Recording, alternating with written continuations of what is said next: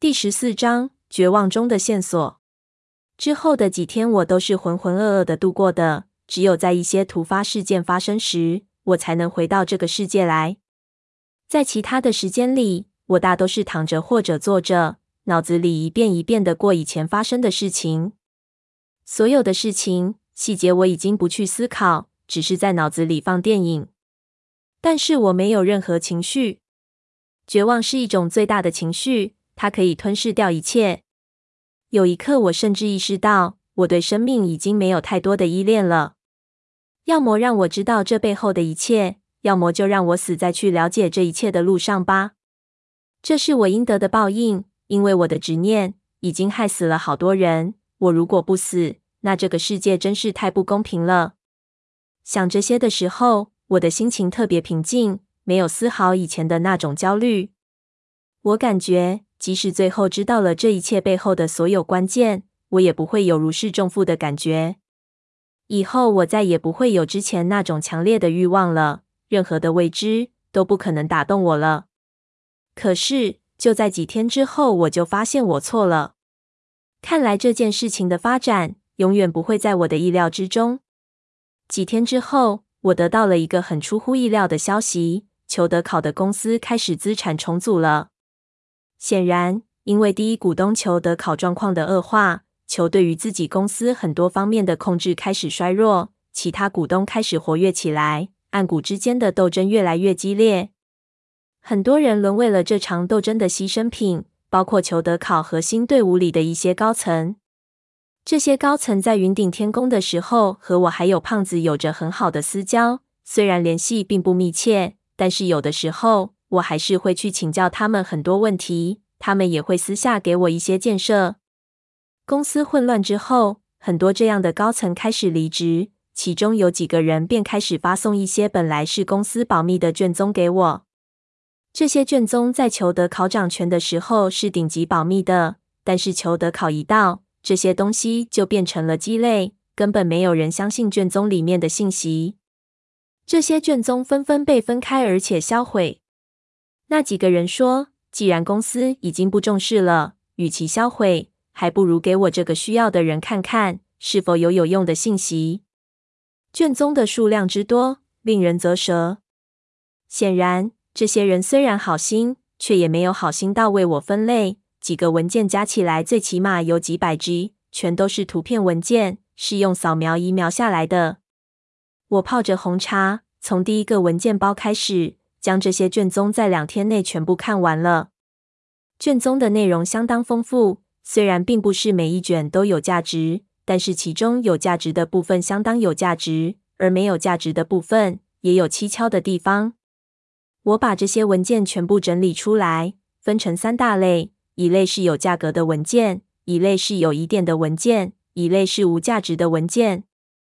让我最恍然大悟的是其中一份关于西沙考古的综述文件。这份文件的主要目的是为了向董事会要求资金。这种文件必须向董事会解释开展西沙的项目为什么是有必要的，潜在价值是多少。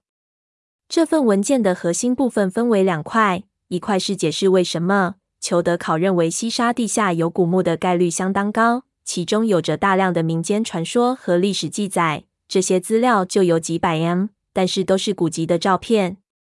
然而，决定性的证据并不是这个，决定性的证据。是一份内部文件。这封内部文件很奇特，它是一份红头文件，是以很高的价钱买来的一个考古队员的死亡报告。经过仔细推敲之后，我意识到这个死亡的人是第一个进入西沙古墓的人，就是他带出了第一批资料。然后公司内部有眼线把这个消息带给了裘德考。当时的情况应该是在黑暗的海上。裘德考的船冒充了组织的船，截获了资料。之后，裘德考将这份资料交给了解连环，于是才有了三叔的那次西沙事件。那么，我一直觉得奇怪的一件事：裘德考是如何获得西沙内部资料的？由此就有了解释。看样子，组织的习惯是先用自己的人进入古墓探索，看是否能获得第一手资料。如果不行，就把所有的资料提交给考古队，让考古队进行第二次探索。还有一个特别重要的信息是，三叔当年欺骗裘德考，让裘德考出钱出力时，使用了一个信物，这个住处就是铁块。这东西就是当年巴乃事件中从巴乃带出来的几只箱子里的铁块。三叔以这个铁块证明了他有当时巴乃的全部资料，以此交换了他那次去西沙的资源。我暂时不知道三叔是如何得到那种铁块的，但是显然他是得到了。这背后肯定还有我不知道的步骤。而最让我疑惑的一份卷宗，我需要重点的说，这个卷宗只有一个题目：关于吴三省宅附近地貌特征调查，没有具体的卷宗内容。在这封卷宗的封面上有英文的“不予通过”的字样。这份卷宗的提案人竟然是阿宁。阿宁的英文我认了很久才认出来。阿宁的提案要对我三叔住的地方附近的地貌特征进行调查，这是为什么？难道我三叔家附近都有古墓吗？我记忆中的阿宁是一个非常靠谱而且敬业的女人，她不可能做出毫无意义的提案来。他做的提案肯定是有目的的。我看了看日期，应该是我们第一次下的之前。显然，对于我三叔。裘德考的公司早就开始监控了。不过，在国外专业的公司体系中，资金和董事会始终是最大的。这个提案显然没有被实施。我靠在椅子上，一边抽烟一边想，却完全没有概念。我来到三叔铺子的房顶上，往四周看去。三叔的铺子在一个农民房特别密集的地方，四周全都是各种农民房，很多都相当老旧了。在这种地方，哪有什么地貌可言？连地面都看不到。如果能看到卷宗，我说不定还能猜这到底有什么意义。可惜现在只能如此没有方向的去猜测。我给自己琢磨了一个大概的理由，没准儿阿宁是觉得三叔的铺子四周可能有古墓。很多盗墓贼选择一个地方，看上去是想做点小生意，但是实际上可能是用来做掩护。在地下挖掘很长的通道盗墓，而且三叔这种疯子，如果地下的宝贝够值钱，他挖掘地产的计划可能会持续几年。除此之外，卷宗中还有大量信息，可以对我之前的很多信息做补充。我看完之后，很多飘忽的想法都确定了下来，但是那些都意义不大。其中还有很多信息，但英文实在是太难了，我看不太懂。我把这些全部打包发给我英文好的朋友，让他们帮我翻译之后再来仔细查询。所有操作都是在我的手提电脑上进行的，但是文档实在太多了，我一个屏幕很难操作的顺畅。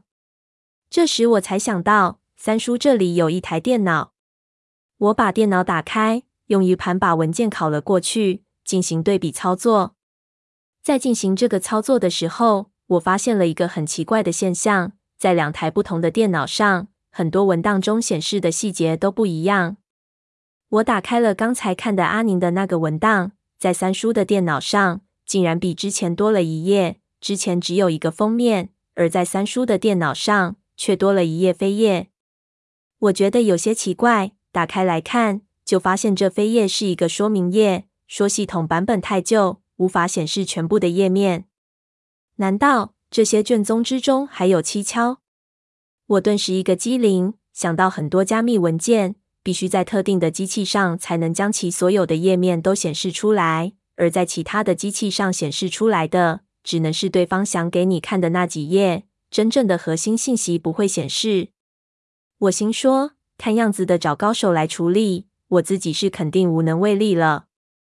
我把电源都关了，脑子里过了几遍。发现我在杭州真没有认识多少懂电脑的，在济南一带倒是有朋友，以前的大学同学。不过专程把他叫过来似乎太夸张，还是找时间从杭州找几个靠谱的吧。